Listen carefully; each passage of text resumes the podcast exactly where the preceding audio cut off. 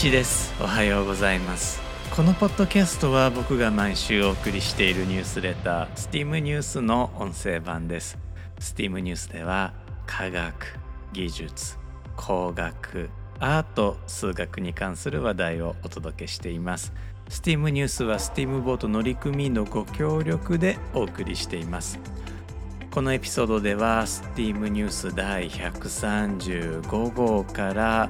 いつかは食べたい危険な食べ物たちの話題をお送りします。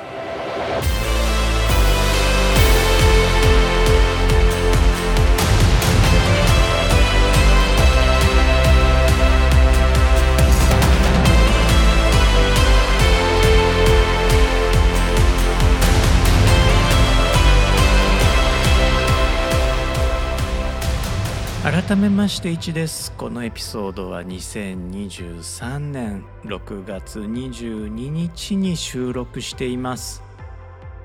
このエピソードでは危険な食べ物たち、まあ、というよりはあ匂いが強いいや強すぎる食べ物についてご紹介していきたいと思います。どうぞ今回も25分間お付き合いください。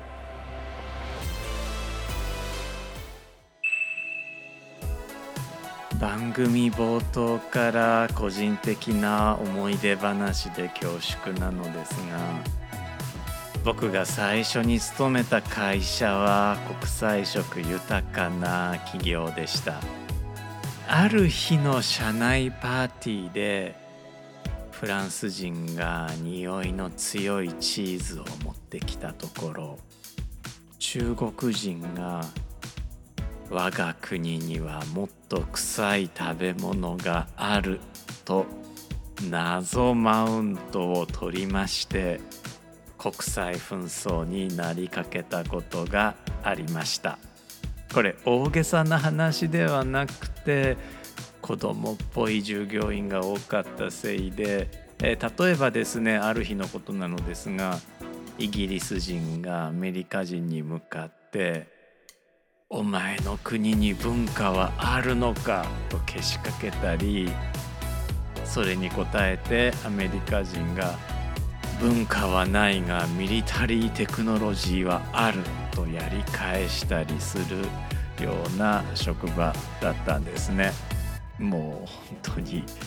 子供の悪ふざけみたいな環境でした。そのパーティーでは日本人上司が公平を期すためにでは第1回国際臭いものグランプリを開催しましょうというふうに提案をして一旦両者とも引き下がったんですね。で第1回国際臭いものグランプリ当日中国人がこれ中国語で何と読むのかわからないのですが漢字で「腐る腐る」と書かれたパッケージを持ってきたんです。いいですか？腐る腐るですよ。やばそうですよね。実はこれパッケージを開ける前からというかですね、まあ、当日の朝からもう優勝が見えていたんです。やばかったです。本人曰くこれは臭豆腐まあ匂う豆腐と書いて臭豆腐ですがまあ、臭豆腐中身パッケージの中身は臭豆腐だったそうなんですね。いやこれ本物だったのかひょっとしたら、えー、闇の臭豆腐まあそれが何かというのはぜひですねえー、メールでお送りしているニュースレターのリンクからたどっていただきたいのですがあ、まあ、そのいずれにせよ臭豆腐だったそうです、まあ、ご本人曰くこれは臭豆腐だということだったんですね。で、まあ、ほとんどの従業員が分かった。もうあなたの勝ちですって言って引いていったのですが僕はあのいただきました。とても美味しかったです。えー、匂いはもう信じられないぐらい強烈だったのですが何せパッケージにされているのに漏れてくるんですね。でパッケージを開けたらもう大変なことになったのですがあお味はですねあの沖縄の豆腐用のようなまあ、非常にマイルドでうまみのある美味しいお味でした。このエピソードではあそんな臭いそして危険な食べ物について科学的に見ていきたいと思います。東京誠英大学生化学研究室が公開している世界で食べられている臭い食べ物ベスト5の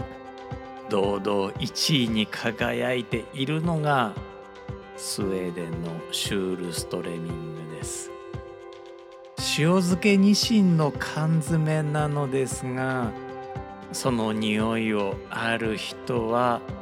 毒ガス球と呼びある人は別格でやばいと言います。一方でうまかったとする意見もあります。実は僕も食べたことがあるのですが匂いはともかく味は良かったように記憶しています。ただここら辺は個体差があるのかもしれません。シュールストレミングはニシンを薄い塩水につけて缶詰にしたものです。ニシンを長期保存するためには本来はサラサラとした塩につけてしまいたいところなのですが残念ながらスウェーデンでは塩が大変に高価でした。スウェーデンはご存知の通り海に面した国なのですが日照時間が短く海水から天日干しで塩を作ることが困難だったんですねそもそもスウェーデン周辺の海域は塩分濃度が低くまた岩塩も産出しないため塩は輸入に頼ってきました。そんなわけでスウェーデンはニシンの塩漬けではなく塩水漬けが作られてきたわけですね。シュールストレミングの漬け汁は塩分濃度が低いため漬け汁の中で細菌が活動を続けます。もし塩分濃度が十分高ければ細菌は死滅していたところなのですが塩分濃度が足りなかったということになります。シュールストレミングの場合はハラナエロビウムという細菌まあこれは細菌の属なんですがこの細菌がニシンを発酵させます。この発酵で炭酸ガスプロビオン酸硫化水素酪酸酢酸が作られます。このプロビオン酸というのは特定悪臭物質に指定されています。硫化水素は卵の腐った匂いですね、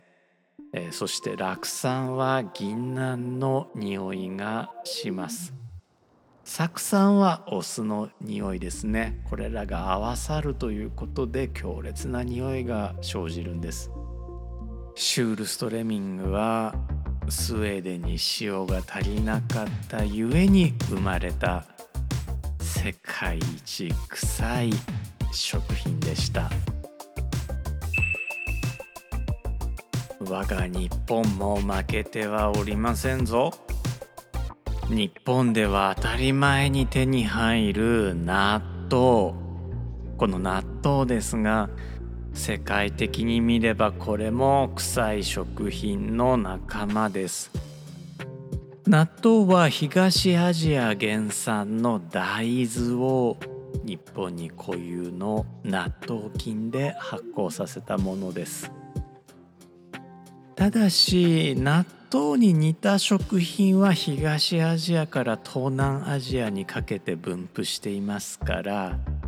大豆発酵食品は日本だけのものというわけではありません。まあそれにしても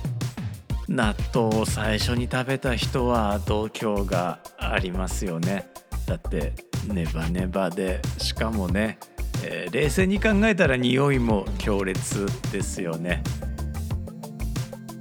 ただし江戸時代初期の頃までは納豆といえば、まあ、今我々が納豆といって想像する糸引き納豆ではなく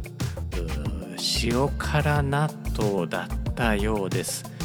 塩辛納豆というのは納豆と塩辛を混ぜたものではなく、まあ、現在で言うと浜松の浜納豆のことですね。糸を引いてない方の納豆です。まあ、僕はねあの大阪出身なので納豆というと、まあ、あまあ僕はあの糸引き納豆好きなのですが、まあ、あ僕より上の世代だとな納豆言うたら甘納豆やろうみたいなね、えー、感じもしましてその糸引き納豆苦手な方多くてで納豆といえば甘納豆というまあこれはおやつの方ですねそちらを指すことも多かったそうなのですが、まあ、今ではね、えー、関西でも糸引き納豆を食べるんですが、まあ、この江戸時代初期までは塩辛納豆あるいは浜納豆ということだったそうです。こちらは大豆を使うところまでは同じなのですが納豆菌ではなくて麹を使うそうなんです、えー、見た目なんですがこれ、まあ、どう見てもうさぎの糞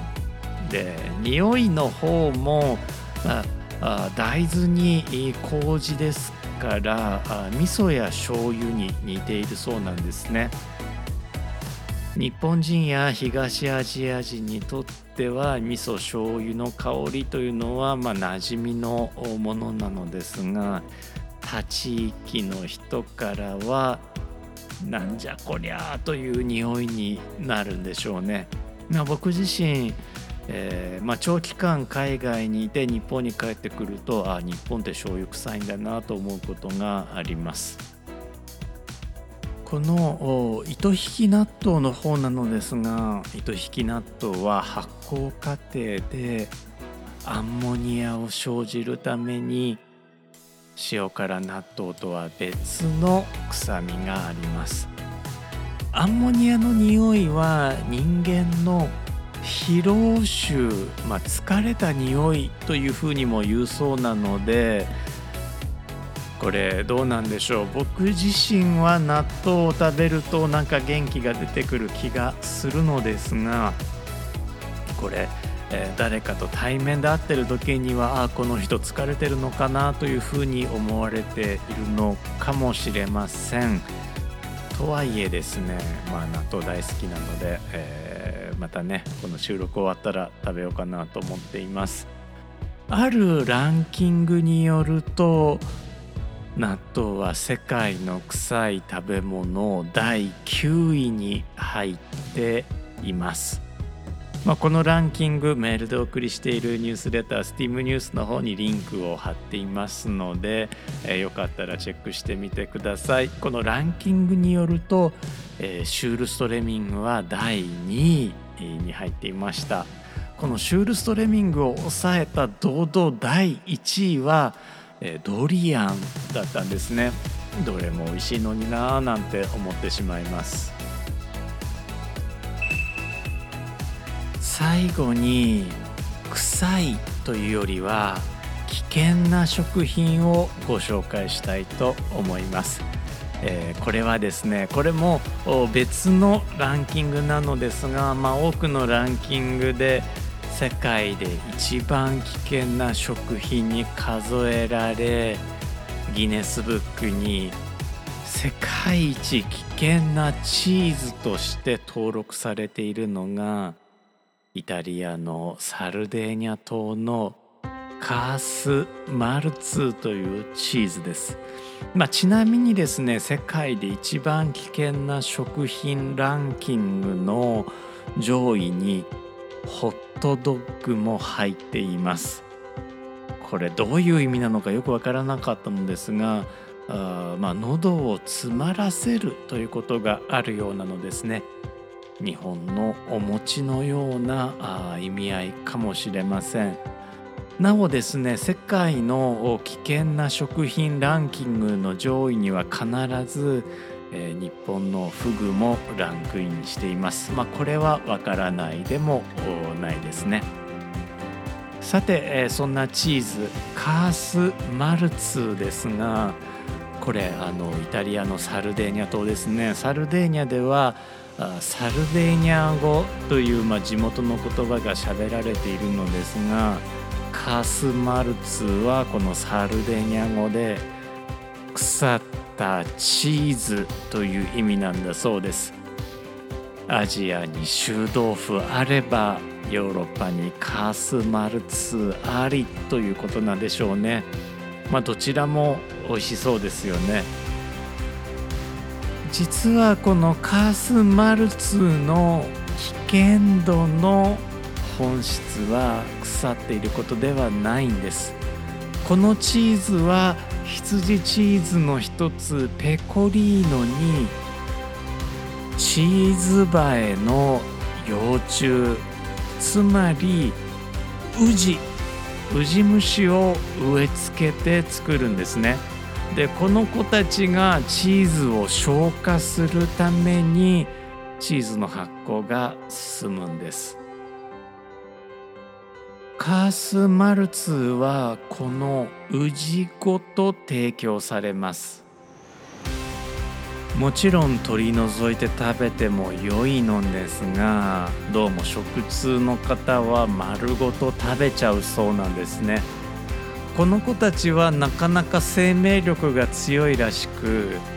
飛び跳ねたりなんだったら胃の中でも生き延びたりするらしく生食は大変危険だと考えられています。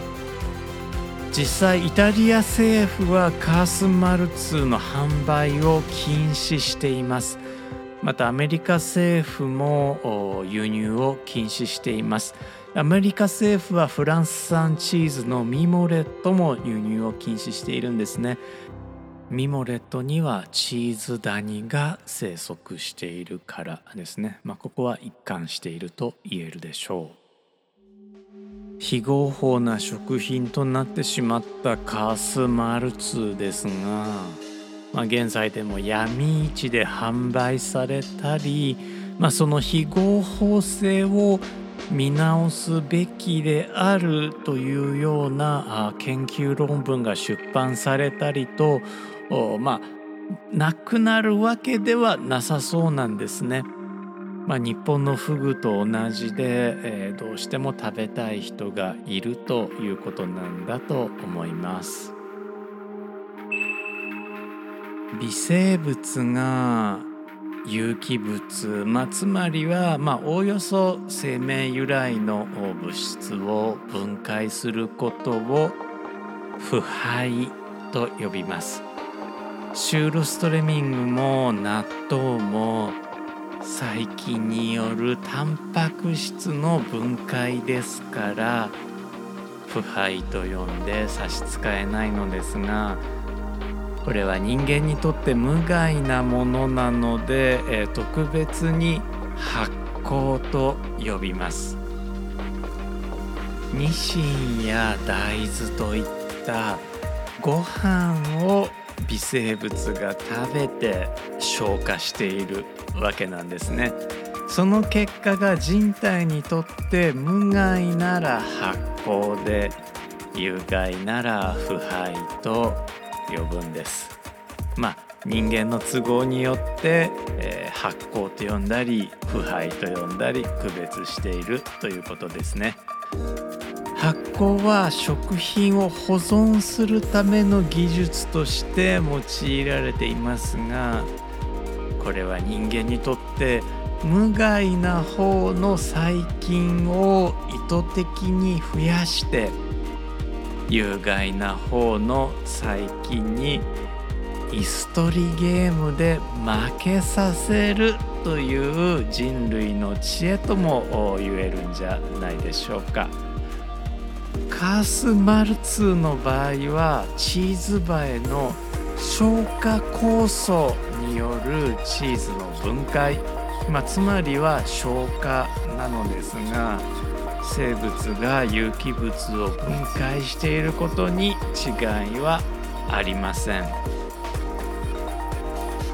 この腐敗なのですが見た目や味の変化を伴いますがあそれと食中毒というのは必ずしも1対1に対応するわけではありません。腐敗していたからといって、えー、必ず食中毒を引き起こすかというとそういうことはないんですね。逆に見た目や味の変化はないのだけれども細菌がその食品についていて、え毒素を生成しているという可能性もあるわけです。この場合は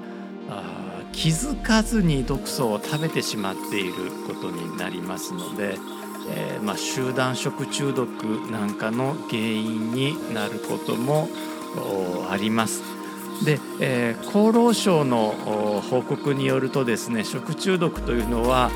季節によらず起こっているそうなので、えー、まあ、このポッドキャストをお送りしているのが6月末で、まあ、食中毒のシーズンとは言われている時期なのですがどうかですねリスナーの皆さんは1年を通して、えー、食中毒にはお気をつけいただければと思います。とまあ一般論をお伝えしておいてこういうのもあれなのですが実はですね僕はあ賞味期限を大幅に過ぎたいちご大福が大好物なんですね。これ皆さん召し上がったことありますかね？いちご大福って常温で放置するとこのいちごとあんこの境界面があまあこれ発酵って呼ぶんですかね？腐敗って呼ぶんですかね、えー、かなりピリピリとしてくるんですね。で僕はこのピリピリいちご大福が大好きなんです。いやこれどうでしょう？同意してくださる方いらっしゃるかな、まあ、よかったらあまたねメッセージお送りいただければと思っています。きっとねこの発酵いちご大福っていうのがそのうち商品化されるんではないかと睨んでいるんですがどうでしょう？難しいのかな？今週はですねメールでお送りしているニュースレタースティームニュースの方に、まあ、読者の方から勇気をいただけるようなリプライをいただきまして、えー、すごくホクホクしています。steam.fm のリスナーの方もよかったらメッセージをお送りいただければなと思います。また厚かましいお願いで大変恐縮なのですが概要欄にコーヒーの差し入れのリンクも貼っております。こちらもご検討いただければ幸いです。聞いてくださってありがとうございました。いちでした「